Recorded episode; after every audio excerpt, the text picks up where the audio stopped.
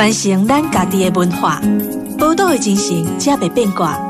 Amos 邀请你同齐创造咱的宝岛新故乡。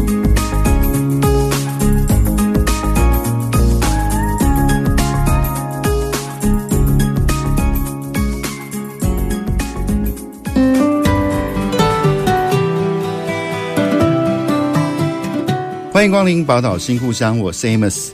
那今天我们邀请到的来宾呢，其实有期待了很久，因为以前我在看这家出版社的书，每次呢都是抱着一种戒慎恐惧又带小兴奋的情绪再去买他们的书哦。在年轻的时候，那我们今天邀请到的是呃郑青红，他是前卫出版社的总编辑嘛，他也他也是曾经在我们台中的教育大学念完台语系，然后到台湾师范大学训练台湾系的硕士哦。那呃。国立台湾文学馆的藏品故事转化行销计划，他也是共同主持人，而且他也担任过这个永和社区大学台湾文学课程的讲师哦。据说他的学术兴趣就是台湾文学的本土论、文学史，还有本土语言跟文学博物馆哦。那我们非常开心的邀请到呃青红来到我们节目当中，我们先请青红的跟我们的听众朋友打个招呼好吗？好，各位听众朋友，大家好，我是前卫出版社的主编郑青红。是，哎，青红，我想。一开始哦，我都一开始都很喜欢问这一题，嗯、就是哎、欸，如果说今天也要以郑清红为为名字来开一个书单，哈，这是郑清红的书单，那、嗯、你可以把当这个书单当成这个是郑清红的主持人成分，或者说这是这些书就是你很想要推荐给那个听众朋友的书，那这个书单当中会有哪些书呢？啊，我们在出版业对开书单这件事情是又爱又恨，是。对你爱的就是你这个书单可以让很多人知道你想要推荐的出版品，对，可是它其实有很多局限，所以我我会跟大家。分享的是说，得前红这个人，我这个人，好，那在我从以前到现在。回顾起来，可能有几本书对我意义比较重大。嗯，好，那第一本我会想要跟大家分享的是赖和的全集。嗯，对，赖和大概用怎样的戏？呃，应该现在是大家都知道啊。如果二十年前，可能大家不见得都知道。对对，没错。赖和就是我们呃台湾非常重要的日本时代的作家。哦那他是有一个台湾新文学之父这样尊崇的一个称号。对，那他在文学史上非常的重要，而且他对我主要的影响是我在高中的时候。之后，这可能会跟等一下问的问题有点关系哦。就是呃，反正我就是读到了赖和的文学作品。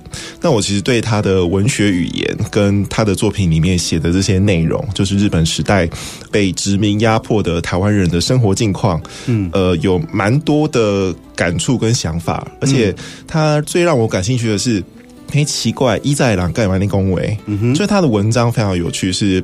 呃，当时的中国的北京话书面语，然后加一点点台语，那可能又有一点点日文的感觉。嗯哼，所以你就会觉得说，我们看国文课本不就是你要么就是白话文。你可以拿起来读，或者是你文言文啊，你文言文硬要读也读得出来，是，但你就不会遇到这种我不知道要怎么去念这一篇文章的感觉啊。哦、对，所以它就变成是我踏入了台湾文学研究跟台语文的，可能跟后面出版的一些相关的工作，它是一个很重要的起点。对，是，所以其实如果讲你的台湾，呃，我觉得啦，就是在台湾人可能。都会有一个台湾意识觉醒的那一个刹那，对，对对，所以对于你来说，就是读赖和的那本书的时候嘛，对对，在一个非常枯燥的国文课 上面，突然就觉醒了，这样对。然后我可以再推荐两本哈，那第二本哦，我会觉得说有了一个本土的视角之后，也许大家心目中都会有一本世界文学经典。对，那我自己在前卫出版社这几年，其实也都在做世界经典的台语的翻译出版的工作。嗯，那在。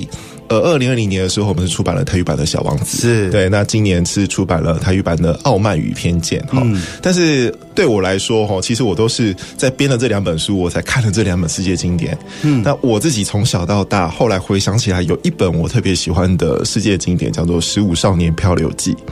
十五少年漂流记就是十五个高希音娜，然后就不小心飘去那个荒岛上面，同心协力的度过了一年。是哦，那我觉得这本经典其实是国外的文学跟文化的风情，哦，跟台湾是非常不一样的。你要想，他大概就是八岁到十五岁这些青少年们，然后他们就是这样被不小心上了船，然后就。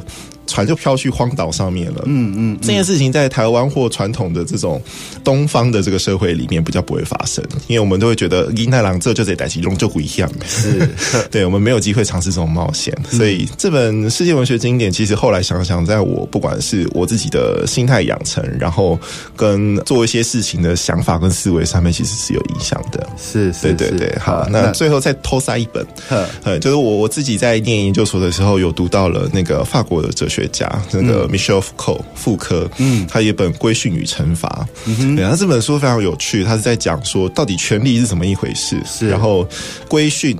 国家的规训，国家的力量，然后他当时是怎么样作用在犯人的身上？国家在展演他的权力，到底权利是什么？嗯，那那个时候我们都读文学的嘛，对，文学读到最后，你就突然摸到社会学的东西、哲学的东西，就觉得哇，完全是不一样的世界。而且哲学家或社会学家他们的思维对社会的想象，其实帮助我回头去了解文学怎么去生产，文学描写里面的内容它是怎么一回事，可能对我们自己本身的社会文化。跟历史背景可以会有更多的了解。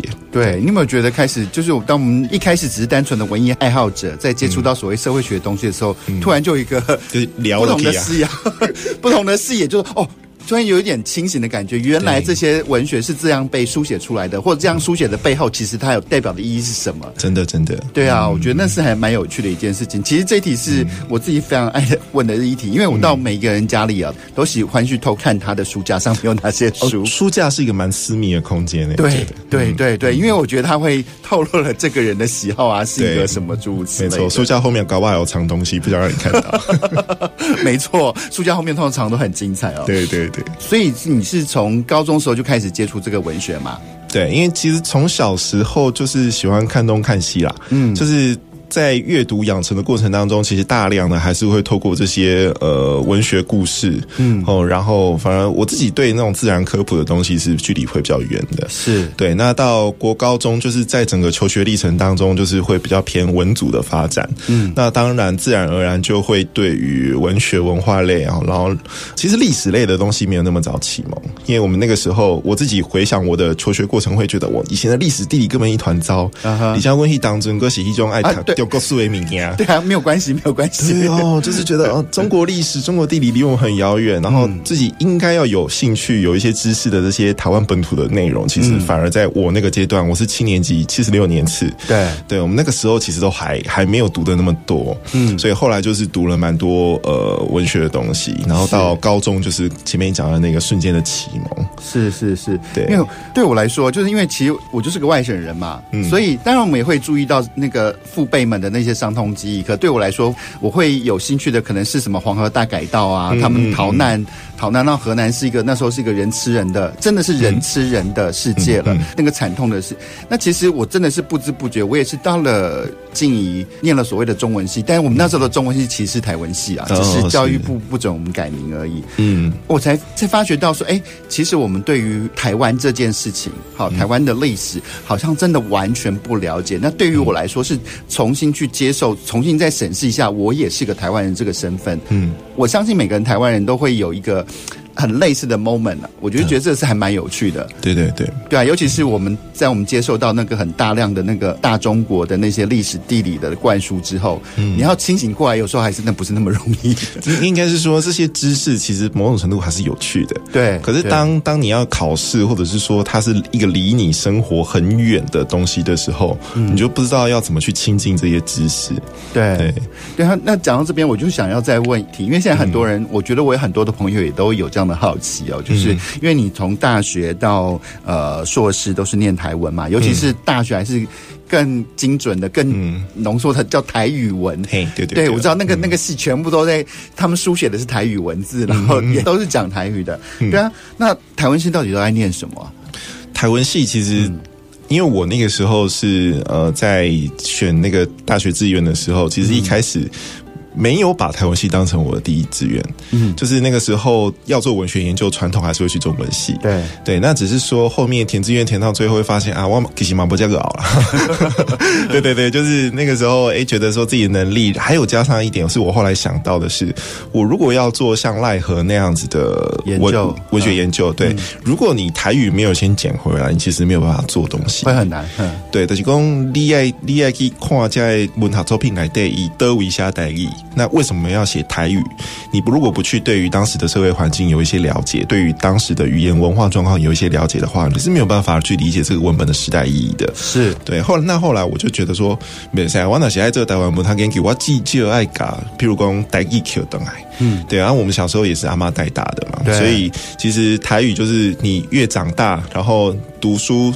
从国中到高中，就是离家越远，能力越差。Uh huh. 对，所以我就觉得说，那不记旧的是跟姐待完一文塔黑，那个时候是台湾语文学系。对，我就觉得说，也许我应该要去把自己就是在母语吼台语的这个能力至少先捡回来再说。所以后来我就去了这个中教大的台湾语文学系，那个时候是第二届或是第二届的学生。嗯、那第二届的这个情况，其实就很多东西才刚刚新的新发展出来，但甚至对当时的台湾。社会其实台湾文学在干嘛，还是一个很陌生的概念。嗯，大家会问：哎，丽塔台文不他被冲杀？丽塔台语被冲杀？但是不会去质疑说你念中文系、国文系要干嘛？一样啊，都是一样。念他们要干嘛？相相对来说，比如说哦，我中文系念完，我可能去当国文老师。嗯，对，或者是一些那种呃行政职的工作等等的。对，可是台文系就是好像会特别被问，所以我其实去念台文系，我也是想要去了解看看说啊，到底是在干嘛？嗯哼，对，尽管我对于这个系所有新出现的这个学科有一些。自己的想象了，但我还是想说，我的德意跨买嘛，清跨买，嗯，那其实我们在大学的历练很内容非常蛮多元的，就是说语言、民俗、文化，然后历史等等的，对，那再加上就是呃，刚刚主持人也有提到说，选课那种代议，嗯，对，完全那种代议选课，林纳西迪办公室后，黑竹林听的有理工华语的要红花杂口，就是我们台语系历久不衰的传统，现在应该我不晓得还有没有啦，还是方耀前主任吗？呃，不是不是不是，那个时候是。创系主任洪维仁主任是是是，对对对对，就一个蛮我觉得蛮有趣的经验，而且让你体会到说，你老辈老母一代，引起当中的还好讲带一红花机是什么感觉？嘿。对，就是你熟悉的语言不能用了，对，然后你被罚钱，其实是一件很屈辱的事情。对，它其实就会影响到你在讲自己母语的心态，跟你日常的表现。是对，而且我觉得要把这个语言找回来很重要一件事情，就是因为我觉得其实某个程度，你使用不同的语言，你在讲什么话的时候，其实你脑袋是用那种语言去思考的。你有没有那种语言思考能力？其实有这种思考能力，它也承载了那种语言的文化。还有他的一些历史，或是他的一些性格。因为每个语言的性格其实也都不太一样，没错没错，而且我觉得讲母语这件事情，其实外省族群也是受害者。嗯，对，就是外外省人自己都没有没有办法把自己的母语传下来啊，嗯嗯，对啊，然后大家就去学标准的这个国语这样子，对对，所以我觉得讲国语这件事情，其实是这个议题其实是不太分族群的，是是是，没错。可是那个呃，你刚才也念到说你为什么要去念那台文系嘛？可是我觉得可能很多人更想问更实际的那一题，那毕业之后台文系的实践场域。到底应该在哪里呢？这个其实我也是且战且走啊。对，因为念大学的时候你没有想太多。然后我大学的时候，其实台中教育大学它本身就是一个专门培育老师嘛，把它前身就是师院，所以。当时我在进入台语系的时候，它本身其实有半师培的设计，嗯哼，就是它是有课程可以让你去为未来教育现场需要本土语文老师这件事情做准备，嗯，对，所以那个时候其实我课也修蛮多，然后呃也有修这个教育学分等等的，嗯哼，对对对，那。毕业了之后，我会觉得说，好像在台湾文学相关知识上面，我还可以再更精进一点，所以就呃来到台北念研究所。是对，那研究所越念越觉得那个焦虑就浮现了啊，就是说你要毕业了，然后你在写论文，写论文这件事情非常的痛苦哦。等于说你爸妈不知道你在干嘛，然后你朋友除非跟你有同样研究兴趣的人，也不知道你在干嘛。那可能指导老师搞不好也未必知道你在干嘛。对，写论文是一个非常孤独的跟自己，然后跟你的前行的研究者对话的过过程。对对，那你越写，你年纪也越增长，就你会发现到你要进入社会职场的那个压力开始越来越明确。是对，所以我自己也会觉得说，如果我要学以致用的话，我有哪里可以去？嗯，所以前面一开始呃，主持人介绍我的时候是有提到说我在社区大学就是有上过台湾文学的课。对，它其实是这种焦虑的展现，就是讲我给你呢是紧接着被去挂靠海龙宫台湾文它是什么？那我要接触的是什么样的社会大众？是，然后在社区大学里面，其实都是五六十岁甚至更年长的大哥大姐，他们不像我们对于这些文学知识有一定基础的认识。嗯，你不可能去那边跟人家讲说什么后殖民是什么，后现代是什么，很艰深的学术这些研究的名词，你不可能在那边讲，所以必须要回到大家的生活经验去告诉大家。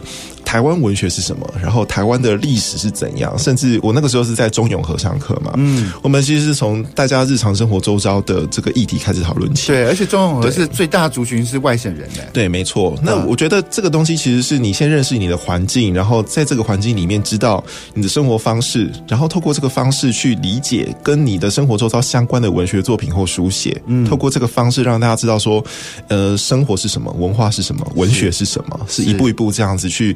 练习怎么跟大家讲我自己接受到的台湾文学的训练，跟他这个学科的内涵。是是是，没错。我觉得这一路的过程也都还蛮有趣的，而且我觉得就重新再去呃学习找回母语这个过程当中哦，因为之前我们也访问过那个客家话刘慧珍。嗯，是是是，对，我觉得。至少对于台语这件事来说，呃，相对于客语啊，或是我们更多的那个呃原住民的这些母语来说，已经是相对的容易一些了啦。但是还是有很多很难的部分。不过到底要怎么样难呢？稍微先休息一下，再回到我们的节目当中，继续请青红来聊聊。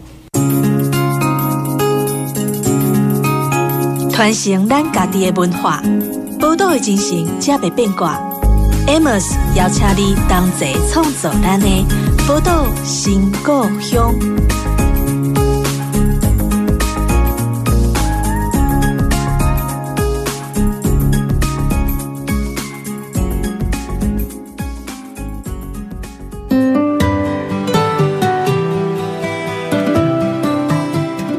欢迎回到《宝岛新故乡》的节目当中，我是 Amos。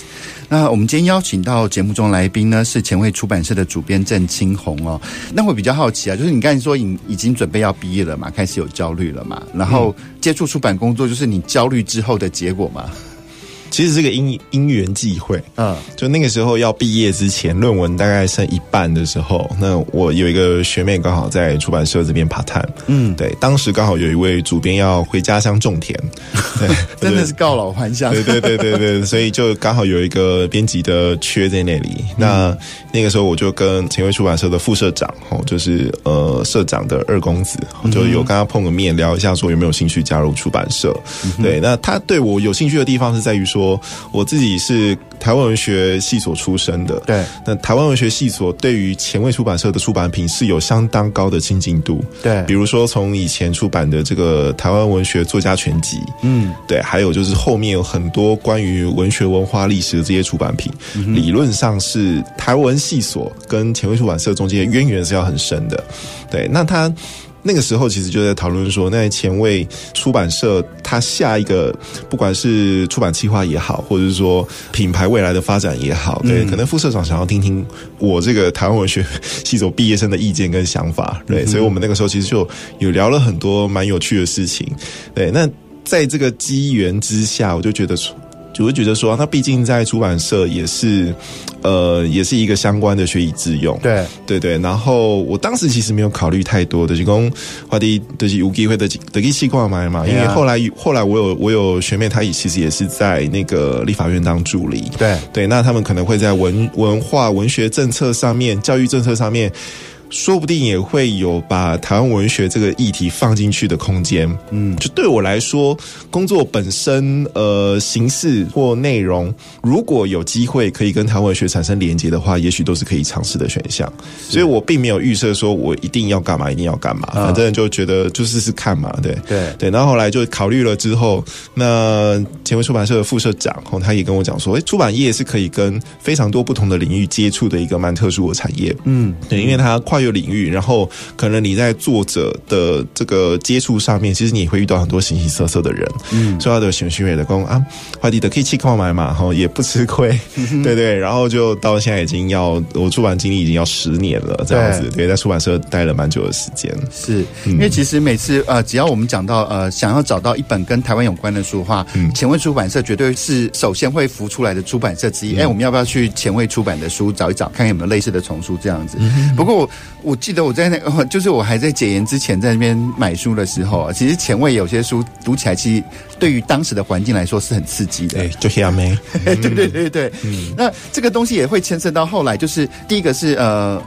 因为我后来在中央书局工作的时候，开始接触到，刚、嗯、好是台语版《小王子》出版的那个时候，啊、是是是对我就觉得，哎，第一个好可爱，好可爱的那个台语读本，然后我就突然想到说，哎，以前以前为什么我们在讲到台语啊，或者是台湾文化的时候，总要用那么硬、那么艰涩的方式去推它。嗯、那我觉得《台语小王子》就是一个很好的实验，这样。嗯、那不过我们话说回来，你要不要先跟我们介绍一下前卫出版社当初是在什么样的那个背景下成立的呢？好，前卫出版社过四十年的生日，哦，他是对那个前卫出版社的社长是林文清先生。嗯、那他在一九八二年的时候成立了前卫出版社。嗯、那他之前其实是在三明书局工作。对对，那他当时是中国文化大学毕业之后就到了。三明区历练，哦，那传统来说的是功力这仨当着差不多爱出塞啊，而且其实林文清先生他本身就是蛮反骨的啦，哦，就是说以他们那个云林人出身哦，然后据说那个地方那个区域哦，其实就是有这个传统在，哦，就是对于这种呃以前的戒严统治啊，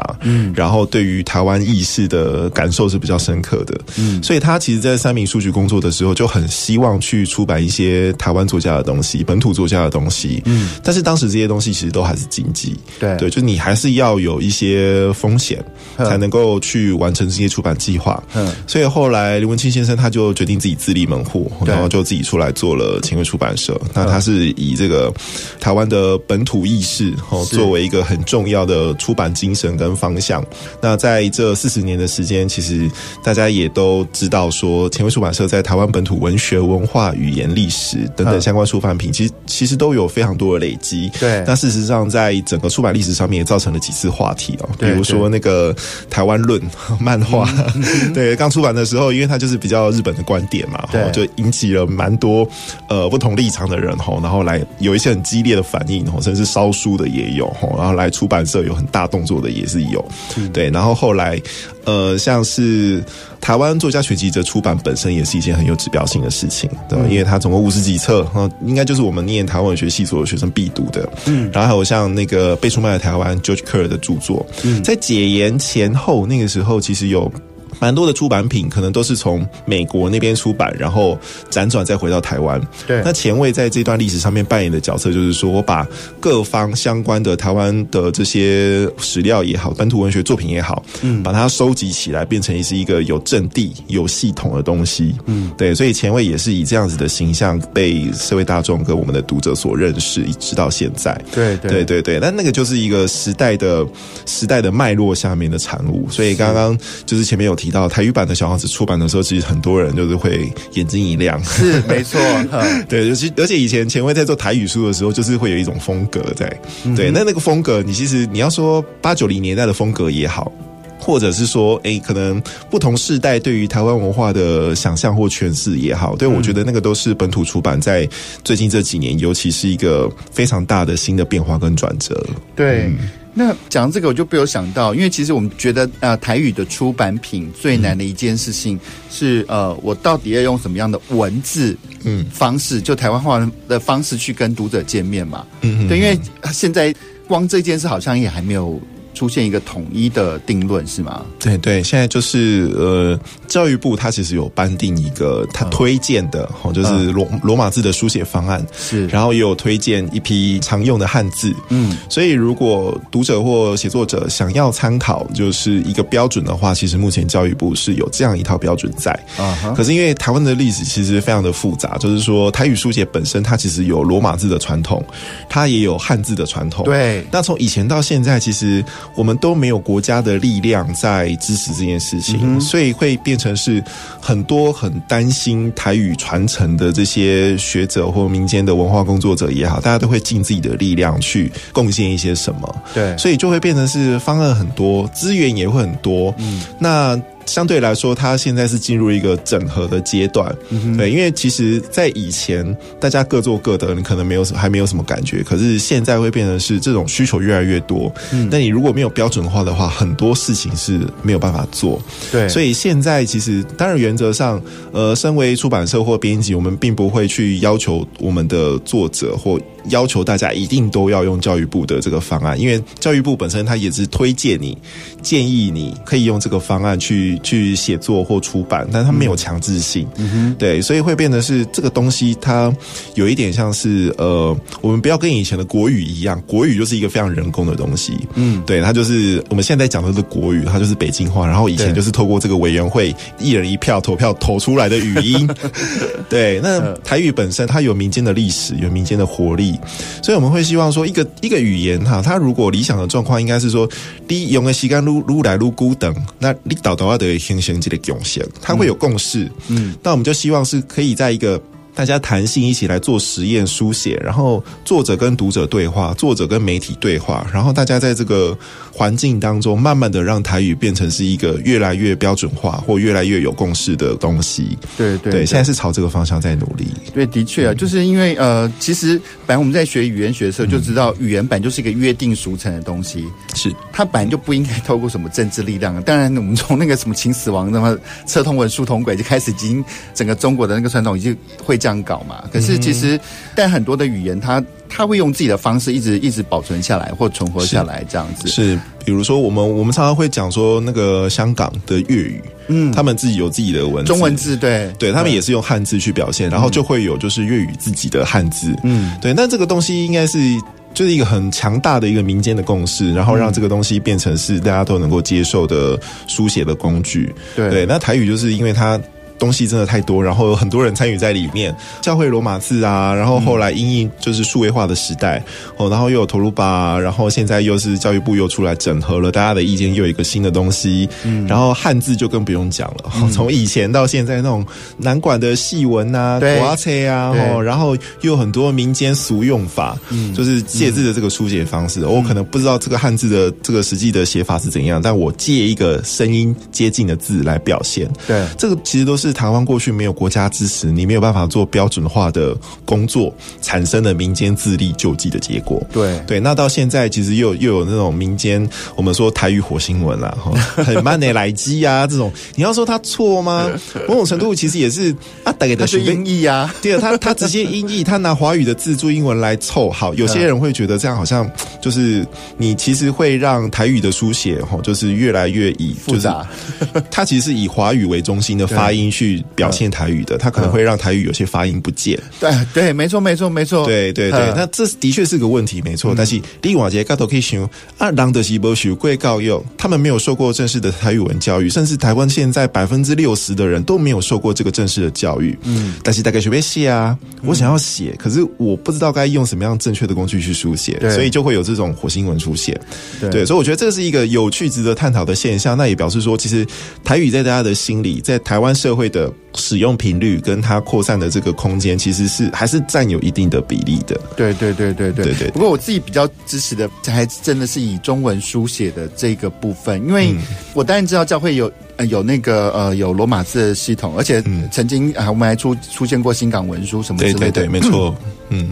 但是如果说都用罗马字的话，对于一般人来说。没有认真去学台语的人来说，真的会有解读上很大的痛苦跟困难，会会比较辛苦一点。对对对对，对，但是我觉得罗马字还是学台语一个蛮重要的工具，因为因为音标的关系吗？音标或者是有些字你其实也写不出来。对，比如说我们在以前教会公报上面曾经有一篇报道说，呃，大概跟妈祖出去，嗯，被过河 K 的时候要过河的时候，就妈祖神像掉下来，妈祖神像掉下来有个状声是 Kili Kolo，Kili Kolo 被安怎写？我们就常常在讨论罗马字的必要性。性或他对于学习台语的帮助的时候，我们就会发现说，哎，其实就算是你要全部都以汉字为主好了，可是罗马字其实某种程度它去补足汉字不足的地方哦，对，所以它现在就形成了一个汉字跟罗马字混在一起的书写状态，这是现在台湾书写的主流。对，某个程度，像台中在出版，我朋友他们在出版二七部队的那个漫画漫画的时候，他就把我当成一个测试品。对对对对对对对对，你看得懂吗？看得懂多少这样子？呃，但某个程度我也必须说，呃，我看得懂的那个。二七部队好了，或者很多台语的出版品，嗯，其实是因为中文功底的关系，嗯，是是是，因为还是这样子，对，因为有很多的那个，譬如说传统，虽然现在文字是这个样子，可是以前他们的发音。嗯可能真的不是这样子，他其实我们读唐诗宋词，你就知道他跟河洛话是比较接近的。嗯嗯嗯，对啊，而且对我自己来说，我就是我觉得已经我的舌头已经被普通话的四声给僵化了。台语有八声，我觉得很多那种幽微的东西，我就是发不出来。这是个门槛，的确是个 门槛，它是一个好大的门槛。对，所以像像我们做台语小王子，其实也是一个试验。嗯，就是说，如果是这样子的表现形式，我们的读者可以接受吗？嗯，好，那如果他可以接受，事实上他的销售成绩也给我们一点信心。嗯、就是哎、欸，台语的出版品可以印到一万本，对对对，那这个其实是在以前的台语文的出版品里面，你根本没有办法想象的事情。是是是，对对对。而且台语版的小王子啊，它第一个它印刷也很精美嘛，而且我觉得它刚好它去打中了一个，呃，我觉得他做的最对的一件事情，就是他让很多想要教小孩子台语的父母有了一个很好的一个读本。嗯哼，是对一个一个绘本书嘛。我们最近其实也有想要开发更多的台语的绘本。对，那现在比较缺的其实是。桥梁书，就是说，可能青少年阶段哈，国小阶段，他们可能需要比较多文字的这种台语书，可是那个难度你会很难拿捏。对，而且后来我们也想一想，台语小王子，小王子这个故事本身有那么囡仔车吗？也其实也没有，其实也没有，我觉得它其实有很多蛮深厚的东西，只是因为它小王子本身这个故事设定，呃，就是蛮可爱的，然后它有很多富有哲理的对话，然后然后短短的，大家可能就觉得难度比较低，但。后来我觉得未必耶，小王子还是有蛮多很深层的东西哦。没错没错，对。嗯、但我们也会期待说，看到那个呃，就台语文的发展啊，就是它能能够与时俱进，能够会，我觉得有人在做出版，或有人在做推广运动的时候，就觉得哎，我做的这件事很好，你们就应该来看我这件事情。可是我觉得你们在做的一件一件事情，就是你已经先。设好诱饵了，然后让这些来自投罗网。嗯、我觉得某个程度这是比较聪明的做法。对对，其实世界经典的台语翻译，其实以前有很多前辈已经在做了。嗯，对，那只是说他们以前的可能工具不够不够齐全。对哦，然后就是比较少跟主流市场有接触。嗯，所以跟读者中间的沟通其实没有办法那么的精准。对对，对，那像我们这样子做，其实我自己书做久了就知道说，你至少那个出版的水准，嗯，你要。到一个程度以上，比如说我们现在做书，然后封面不能丑嘛，对，封面丑掉，你这个书就死死一半了嘛。是是是，对，那你要怎么样做出好的封面，然后是可以用来诠释台语文的内容，嗯，用来承载台语文的文化，让更多人看到，这是我这几年希望可以继续努力的目标。是，我觉得非常非常棒，我们也非常期待前卫有更多更有趣的出版品出现。不过聊到这边，我们再休息一下，稍后再回到我们的节目当中。传承咱家己的文化，宝岛的精神才袂变卦。Amos 邀请你同齐创造咱的宝岛新故乡。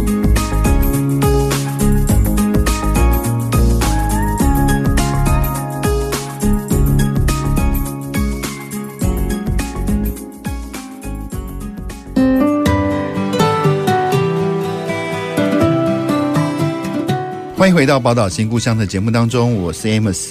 然后刚呃，我们跟青红聊到，就是在台语出版啊，我们会碰到的一些状况是什么？然后前卫的呃对应的策略是什么？不过相较之下，我觉得其实我觉得那个台语出版已经很难了。但是现在出版业是不是也其实也还蛮难的？对啊，一直在想出版寒冬，出版寒冬，对，然后就一直寒冬很久呢，寒冬很久都不会解冻的感觉。但是又看见很多人还是台湾啊，目前还算是还算是百花盛开的状态吧，是是是，对对对对。那你觉得现在出版社最大的挑战到底是什么？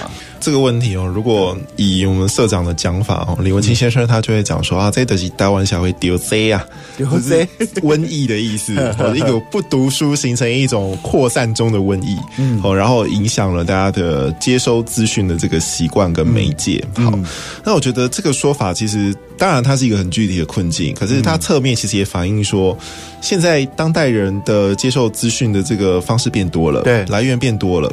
光就阅读这件事情来说。我看手机上面的资讯算不算阅读？嗯，对，或者是呃，我听有声书算不算是一种阅读？嗯，哦，就是接受资讯这件事情，它如果都是广义的阅读的话，那。传统的出版品在书籍的这个部分，你要怎么应应这些挑战？嗯哼，对对对，就是我觉得这个是一个现在当代的这个，不要说出版业，应该说是内容产业要一起共同思考这个问题。嗯、对，因为其实呃，我有看到一份，也看到一份数据，就是台湾的对于呃社群媒体，嗯。它的覆盖率是有到两千多万，所以那几乎是每个人都在使用社群媒体的状态之下。因为社群媒体还是还是很多还是字嘛，我们如果把我们以脸书来说，还是以字为主嘛，当然会搭配图。嗯。嗯呃，我一直觉得说，台湾大部分的人都有一个，你要叫他看字、读字，愿意，他要花钱读字，就会嗯，要想一下，对对对，一直都是这种状态。是，就接收讯息，每个台湾人都觉得啊，我们要多接受讯息，所以很多社群媒体啊，或 YouTube 啊，什么各式各样的方式，大家都很乐意去看。嗯，但是要花钱去买书，买一些字回来的时候，就好像。在他们心里就有个坎，就过不去，就不知道为什么，就一直是很想要当免费仔的感觉。哦，是是是，我觉得这个是呃，可能某种程度是人之常情啦。嗯，就是说我们在网络上面看到这么多免费资源的时候。你会开始思考说：“呵，我白白东西这样的饼我为什么要花钱？”嗯哼，对。那出版或内容产业在这个方面，你能不能去提出自己的价值，去说服读者愿意来消费你的东西？嗯，我觉得这是我现在我们现在一直持续在跟我们的读者或内容消费者去沟通的事情。嗯，然后另外一个另外一个问题就是说，以前的阅读它可能很大程度是一种娱乐，嗯，可是现在我们的娱乐选项也变多了。对，就是说，诶。一本书，你如果好，假设三百五十块、四百块，嗯，好，它可以订 Netflix 一个月，嗯哼，对对，或 YouTube Premium 递下去，对对，是那个钱是差不多的。可是你会觉得说，啊，好像会不会是别种娱乐形式，感觉 CP 值比较高？嗯哼，对，就是在娱乐这个部分，其实它面对到非常大的一个挑战，哦，就是说，就内容出版书籍这件事情本身，对。那上一个遇到这个问题的，应该是音乐内容产业，对，就是音乐可能呃出 CD。然后音乐创作它可能很容易被盗版，嗯，对。那在我放在网络上面，就马上就是被人家就听完了。可是他找到一个串流的方式，嗯，对。我在这个串流平台上面，那大家透过订阅的方式，然后去收听，他们就会有收入。那现在出 CD，某种程度也是一个比较象征性的东西，是为了呃演唱会嘛？演唱会或 它比较像是周边，嗯，它比较不是就是你本体盈利的本体。嗯，对对对。那我觉得现在的出版业刚好就是在这个转折的关键上。对，它还是非常依靠纸张、书本这个东西在变现，它还是主要商品。对对，可是这些这些会有一些难处，就是靠主张去变现。但是因为我有些朋友。他们就是始终的传统书本的支持者，就是他们，我觉得他们有书本的恋物癖，他们誓死抵抗电子书。的确会有这个，就是阅读习惯上面的差异。嗯、对，但是因为你刚才讲到那个串流音乐的那个整个发展过程啊，其实那是一个很经典的一个行销案例。嗯，其实串流音乐当年也是走到一个僵局，嗯，就是盗版的 M P 三跟正版的 CD 还在对抗。其实他已经把正版的 CD 搞得很惨了，是。可是正版的 CD 他们要呃。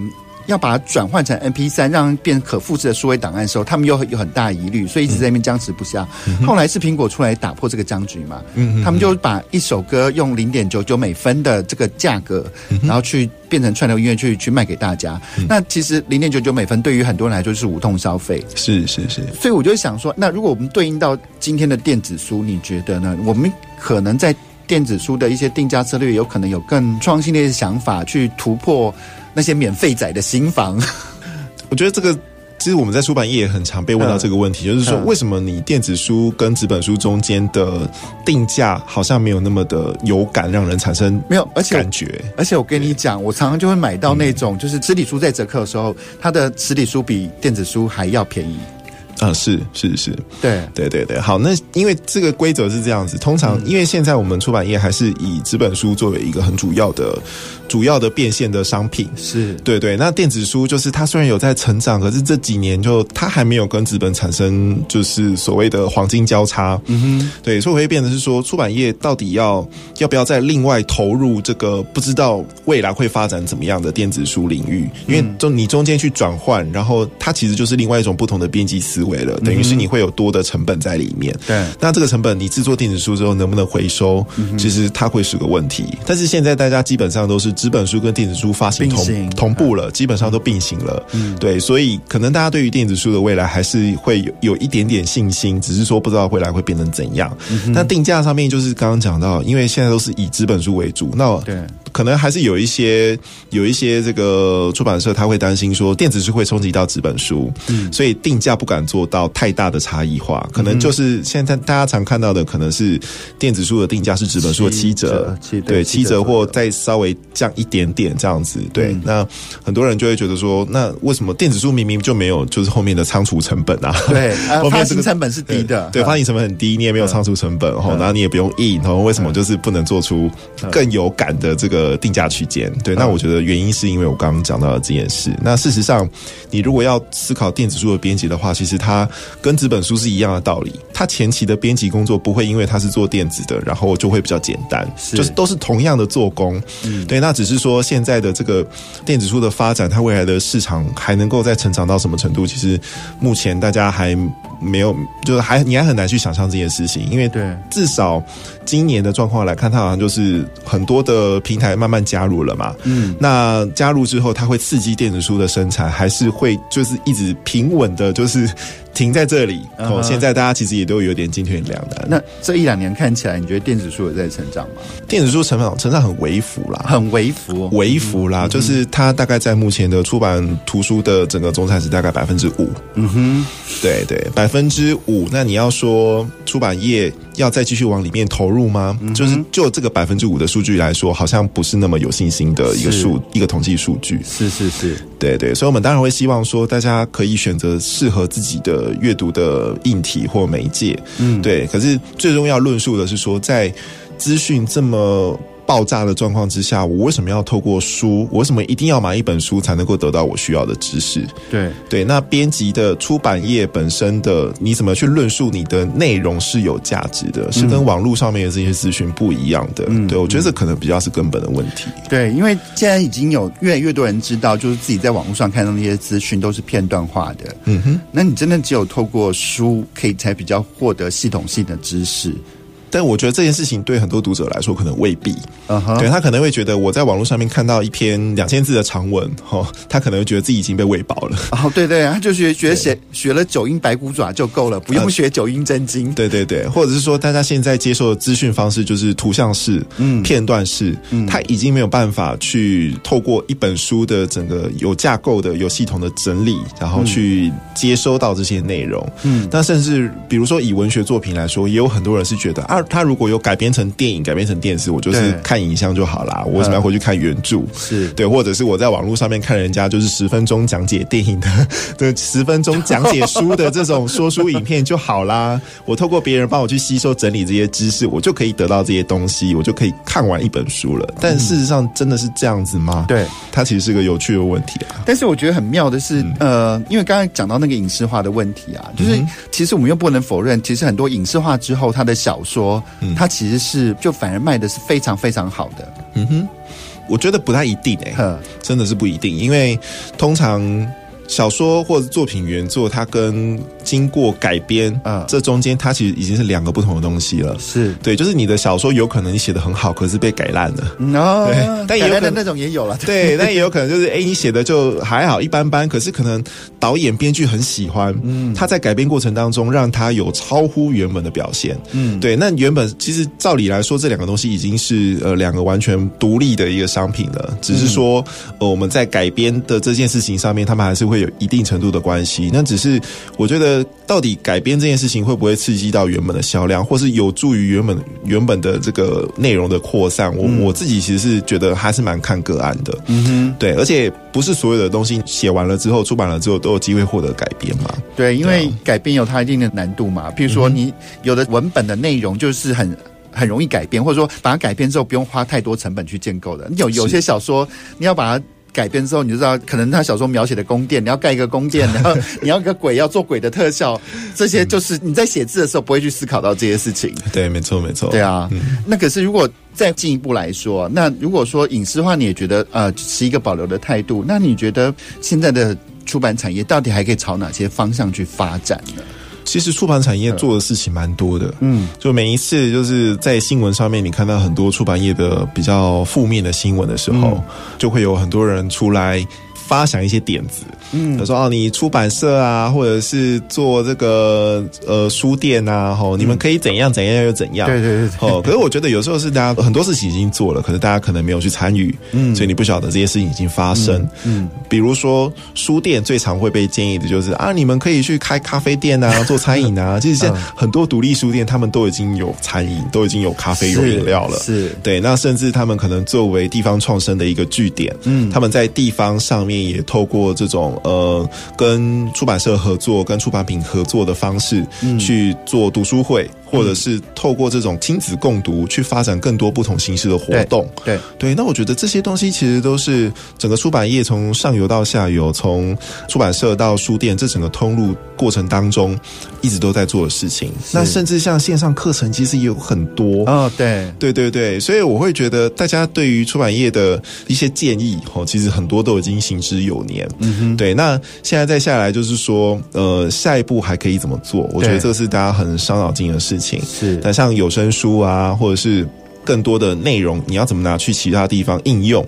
我觉得这是一个很好的问题。只是说，呃，也不是所有的出版社都可以做到这件事。对，那出版业它能不能媒合到更多的资源去做这种内容转换的应用？嗯哼，对，我觉得的确它是一个很严峻的考验，没错。那我觉得现在包括我在内，其实有很多的编辑前辈同业，大家也都在思考，怎么样把内容用更有趣的形式。好，然后用大家能够接受的这个形式或平台，能够被大家所看到。嗯、对，那我觉得真的现在已经做了很多了。那一个很重要的关键还是说，大家愿不愿意为了这些设计过的内容去付费？是是，这个就是我常常会跟我旁边那些免费仔，就是他们，因为我常会买书，他们就想免费来跟我借，然后我每次就很生气的说：“你为什么不自己去买一本？”然后我就会教训他们说：“钞票就是选票，嗯你买了什么东西，就是表示你支持那个东西继续在台湾。”存在在你的生活当中存在一个很重要的一个理由。如果你一直觉得这些小说、这些书很好看，然后你不花钱去支持它的话，以后就没有这些好看的小说可以看了。对啊，对啊，就你不能要马儿好，又要马儿不吃草嘛。对对对对对，对。那你另外一句话也这样说啊，就是说免钱的最贵。当然，我觉得过程当中还有很多值得讨论的细项，比如说啊，如果现在的纸本出版品也定价越来越高，它可能让读者却步。嗯，好，那假设这个问题要解决的话，出版社本身。我们可能就要考虑怎么样在我内容呈现，然后跟定价，然后跟读者的消费习惯中间去做出一个抉择或寻找平衡点。对，就是我我为什么一直想问电子书？因为我们家就是书泛滥成灾嘛，已经、嗯、我买电子书某某个程度是不得不的选择，因为我实在没有地方再摆这些书了。确实，确实，对啊。那所以我们也希望说这些不同形式的变化能够让。喜欢看书的人更便利的去享受他们的阅读生活了。嗯哼哼哼，对。但电子书就是，呃，它的确有一点门槛，就是说你可能阅读器对的阅读器，它本身就是一个你一定要一定要有的东西。那当然，你用手机或电脑。搭配这个电子书平台的 App，但你当然也可以看，但不好看。对，就是电子纸的那个阅读的感觉还是会有差的，还是会有差。对，对啊。然后我们要碰到那个问题是，那个每一家电子书的硬体，它绑的书层其实都不太一样，对，都不一样。对，所以如果你要看到，如果你的书散落在不同书层的话，你可能要买两三种不同的电子书的载体，对，硬体，或者是你要用开放式的阅读器。对，开放式阅读器，我跟你讲。他又碰到另外一个问题是，因为我们就只喜欢看那个版面很舒服的那种，嗯、即便是电子纸，也希望版面是排起来舒服的。是是。可是那种开放式的那种电子书硬体呢，嗯、它的软体没有优化，它的那个排版永远是很丑的。哦，对对对，丑到而且呢又让、嗯、让你无法调整的。对对对，所以这个其实就是整个也在很多的难处之间了。对，我觉得这个就不是只有出版业本身的问题了，对，就是说你要怎么样跟呃你的硬体去结合，嗯、然后你要提供更好的服务，嗯，然后你要怎么样在过程当中，你跟作者，然后跟你的读者一起去，我觉得这个这个出版内容产业的事情，其实不是只有作者跟出版社的事，嗯、而是读者你怎么样去思考。你要从什么样的管道，对，然后你要付出什么样的成本去得到经过编辑是有品质的这些内容？我觉得读者应该也要参与在里面。是是是，我们聊那么多，还是希望说啊，大家多买书好不好？就是。钞票就真的是选票，去支持你想要的生活。对对对，不然就是我们只能去找补助。对，像我们现在做台语，然后台语书、有声书真的没有补助做不出来。对，那其实也是大家的税金嘛。是是是是是，果然是免费的最贵。对，真的免费的最贵，没错。好了，我们今天非常开心哦，邀请到郑庆鸿来到我们节目当中，跟我们聊了那么多。我们也希望说，在某一天我们可以看到更多更有趣的台语出版品出现在我们的生活当中。谢谢青红喽，嗯，谢谢大家，谢谢。我们下个礼拜同一时间空中再见，拜拜，拜拜。本节目由文化部影视及流行音乐产业局补助直播。